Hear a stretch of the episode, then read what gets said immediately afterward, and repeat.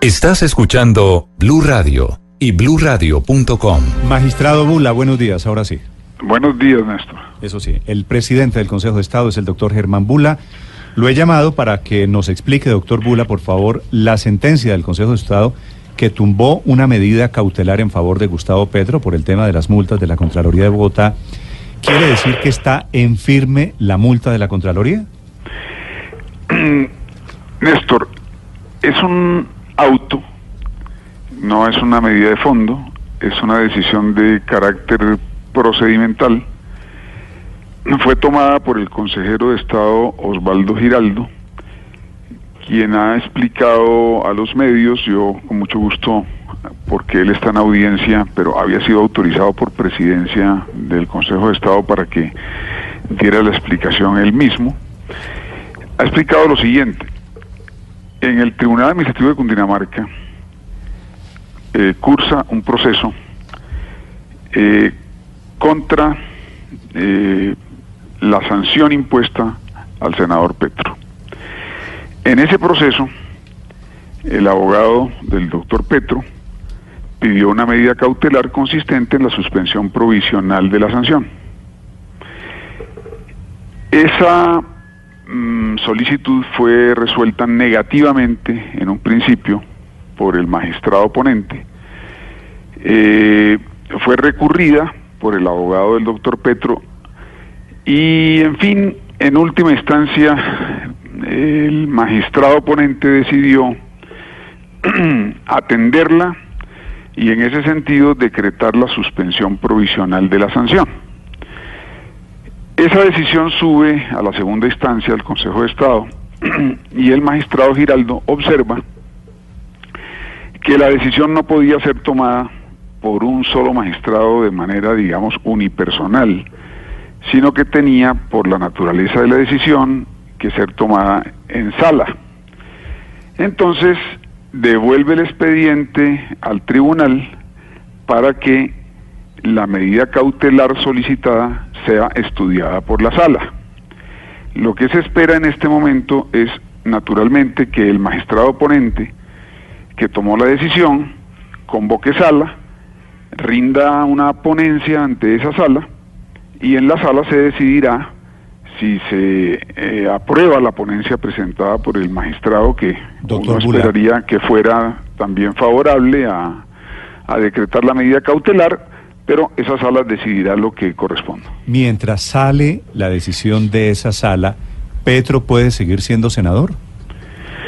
Bueno, lo que pasa es que en estos asuntos, digamos, de tipo judicial, hay que ser, digamos, muy sobrio. Entonces, lo que está en este momento en consideración es una simple medida cautelar. El, Claro, pero la medida, la medida cautelar lo que permitió es que él hiciera política a pesar de tener la sanción de la Contraloría.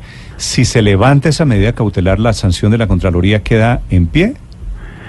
La sanción de la Contraloría está demandada, está naturalmente eh, pedida una medida cautelar para que sea suspendida y hay que esperar a que tome la decisión la sala del tribunal sobre los efectos, digamos, en materia, ah, llamémosla así, política, pues no tiene en este momento el Consejo de Estado ni que yo sepa ninguna autoridad eh, nada que decir porque tendría eh, que haber habido en algún momento o presentarse en los próximos días algún tipo de medio de control en relación con la credencial eh, del senador.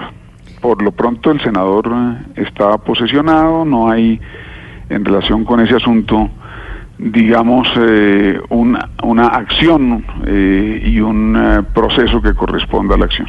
Eh, magistrado, pero ya con respecto a la, la evaluación de fondo del caso, ¿cuál es el cronograma? Porque el caso está ya hace un- unos, unos meses tal vez en el Consejo de Estado. ¿Cuándo van a definir, cuándo van a sentar ya la jurisprudencia sobre el tema? El caso está en realidad en el tribunal. Entonces, ¿cómo proceden las cosas? Muy sencillo. Eh, se demanda, digamos, a la nulidad del acto administrativo contentivo de la sanción. Esa demanda mm, pide, de paso, digamos de manera lateral, una medida cautelar. Eh, la discusión sobre la medida cautelar, que es en lo que estamos, no detiene el proceso principal, de manera que el proceso principal sigue corriendo su curso en el tribunal y no podría anunciar cuánto tiempo toma la decisión o el fallo definitivo sobre el proceso. Si uno se preguntara cuánto tiempo puede tomar la decisión sobre la medida cautelar, ¿no? Eh, sí podría en principio decir que son decisiones muy rápidas, es un tribunal muy eficiente y sencillamente en tratándose de medidas cautelares, pues lo único que procede es tomar las decisiones con celeridad, por justamente por su naturaleza, porque son medidas cautelares. Sí, doctor Bula, ¿podría darse el caso que el tribunal revoque la medida cautelar y Petro quede inhabilitado?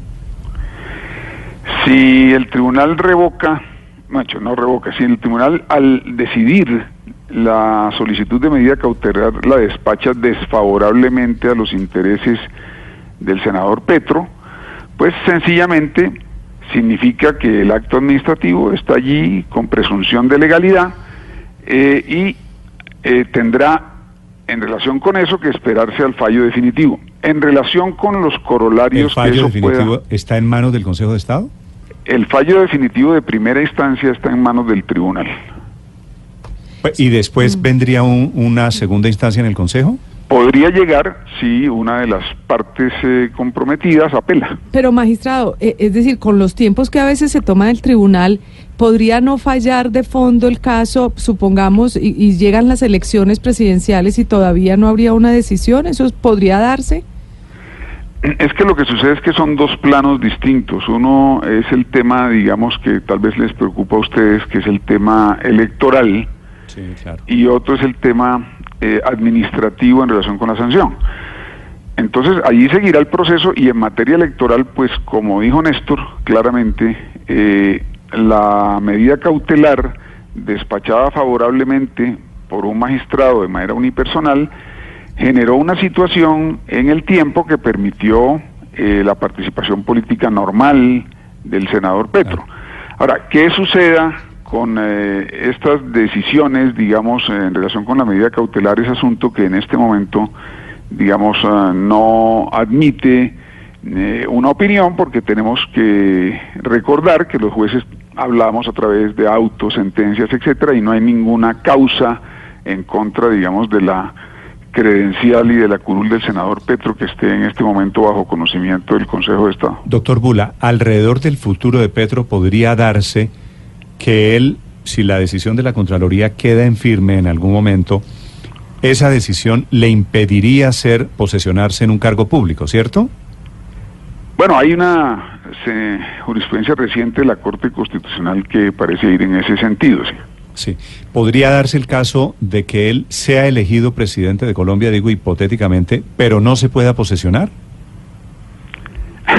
Néstor, eh, no, no, no puedo desafortunadamente, eh, digamos, opinar sobre la base de, hipótesis, sino sobre la base de procesos concretos que cursen en la corporación. Me da una enorme pena, pero apelo a justamente a la seriedad suya eso que le, siempre... ¿Eso le correspondería al Consejo de Estado definirlo o, o a qué instancia o qué autoridad? Bueno, ah, digamos, hay unas instituciones que manejan el tema electoral en el país, que son el Consejo Nacional Electoral, la Registraduría y la sección quinta del Consejo de Estado, y mm, cada una tiene una serie de competencias que en este tipo de procesos complejos pues van ejerciendo. Sí. Doctor Bula, gracias por acompañarnos. Néstor, que tenga muy buen día. Felicitaciones por su premio, su premio de anoche. Muchas gracias, Néstor. Muy gracias. Germán Bula es el presidente del Consejo de Estado.